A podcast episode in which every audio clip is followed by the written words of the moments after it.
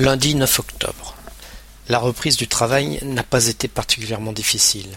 J'ai passé la matinée à répondre aux emails que j'ai reçus pendant mon absence. De toute manière, le vent était beaucoup trop fort pour entreprendre un quelconque travail en extérieur. Mardi 10 octobre. Temps exécrable. Le vent souffle à cent kilomètres heure et c'est un déluge d'eau qui s'abat sur la base. Pas question de sortir. J'ai trouvé de quoi m'occuper du fait que je repars en randonnée mardi prochain. Lorsqu'un de nous deux part en randonnée, cela crée toujours un surcroît de travail pour l'autre. Alors nous avons convenu que pour éviter ce surcroît de travail, chacun avant de partir devait se mettre à jour dans son emploi du temps et même anticiper un peu sur les tâches et travaux à venir. Et finalement, cette triste journée est passée très vite. Mercredi 11 octobre. Nous avons passé la journée dans le champ d'antenne afin de démonter quatre vieux pylônes en bois inutilisés depuis bien longtemps. Ils devaient dater des origines de la station scientifique, car ils étaient encore profondément fichés dans le sol rocailleux et solidement arrimés par de vieux haubans mangés par la rouille. Au grand mot les grands remèdes, et c'est à l'aide du bulldozer que nous avons abattu ces anciennes reliques datant des premiers pionniers. Peter m'a laissé conduire le bulldozer. La conduite est assez déroutante, rien à voir avec une voiture, mais question confort, ce n'est guère recommandé pour les reins. Au soir de ce mercredi, il n'y avait plus trace de ces anciennes installations. La vue de l'île de l'Est depuis le centre émission n'en est que plus belle. Jeudi 12 octobre. Le temps est toujours aussi changeant. On préférerait que le printemps s'installe franchement et durablement, car les sautes d'humeur du temps pèsent sur le moral de tout le monde. Cela fait presque un an que nous sommes sur l'île, et les tensions entre les différents personnels se font jour. Tout est prétexte à discussion, et des affrontements ouverts éclatent à la moindre occasion. Heureusement cela ne dure pas et tout le monde se réconcilie très vite autour d'un verre après de mutuelles excuses.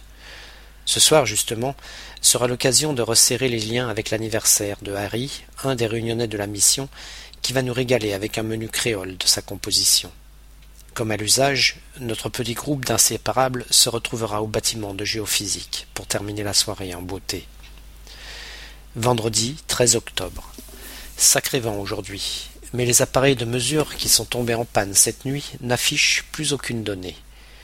Je repars en randonnée mardi prochain, et je mets les bouchées doubles pour être en avance sur mon emploi du temps et partir l'esprit tranquille. Samedi 14 octobre.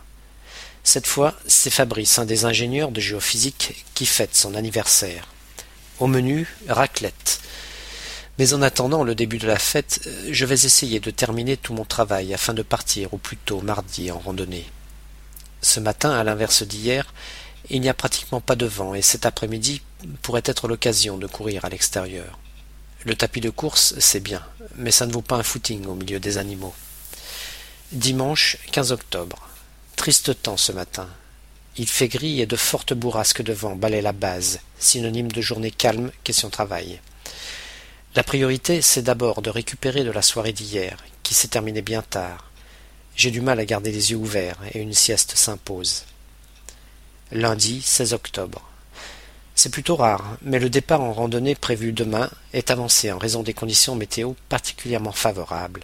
Et dès après le repas, sous un beau soleil et en absence de vent, nous prenons le chemin de la Pérouse. Malheureusement, le vent s'est levé en cours de route. Il était de plus en plus froid et violent à mesure que nous approchions le sud-ouest de l'île où se trouve l'arbec de la Pérouse. Un épais brouillard entrava encore un peu plus notre progression. Mais cette météo était quand même préférable à la pluie, voire la neige. Mardi 17 octobre.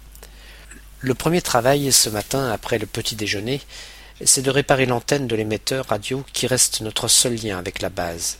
La dernière tempête l'a vraiment mise à mal et elle me semble irréparable. Seconde opération un peu plus périlleuse, il faut localiser et récupérer les touques qu'on utilise pour stocker la nourriture et qui ont été emportés par les fréquentes crues de la rivière après que leurs attaches aient été arrachées. La rivière les a emportés et précipités du haut de la falaise jusque dans l'océan. Le ressac en a ramené quelques-unes que l'on discerne en différents endroits de la plage. Vu d'ici, certaines nous semblent éventrées et la nourriture est définitivement perdue. D'autres ont apparemment mieux résisté, mais il va falloir accéder à des endroits escarpés, très difficiles d'accès, en traversant le territoire des otaries, ce qui ne nous enchante pas vraiment pour les récupérer. Les ramener jusqu'à l'Arbec ne sera pas non plus une mince affaire. Nous craignons de devoir les vider d'abord, en tout cas celles qui contiennent les boîtes de conserve qui les rendent si lourdes que nous n'imaginons pas les transporter pleines sur un terrain inégal, glissant et pentu. Sur les douze touques manquantes, nous n'avons pu en récupérer que six. Et dans quel état? Tout ceci nous a occupés jusqu'au soir, et nous nous sommes contentés d'une petite balade sur les hauteurs aux alentours de l'abri.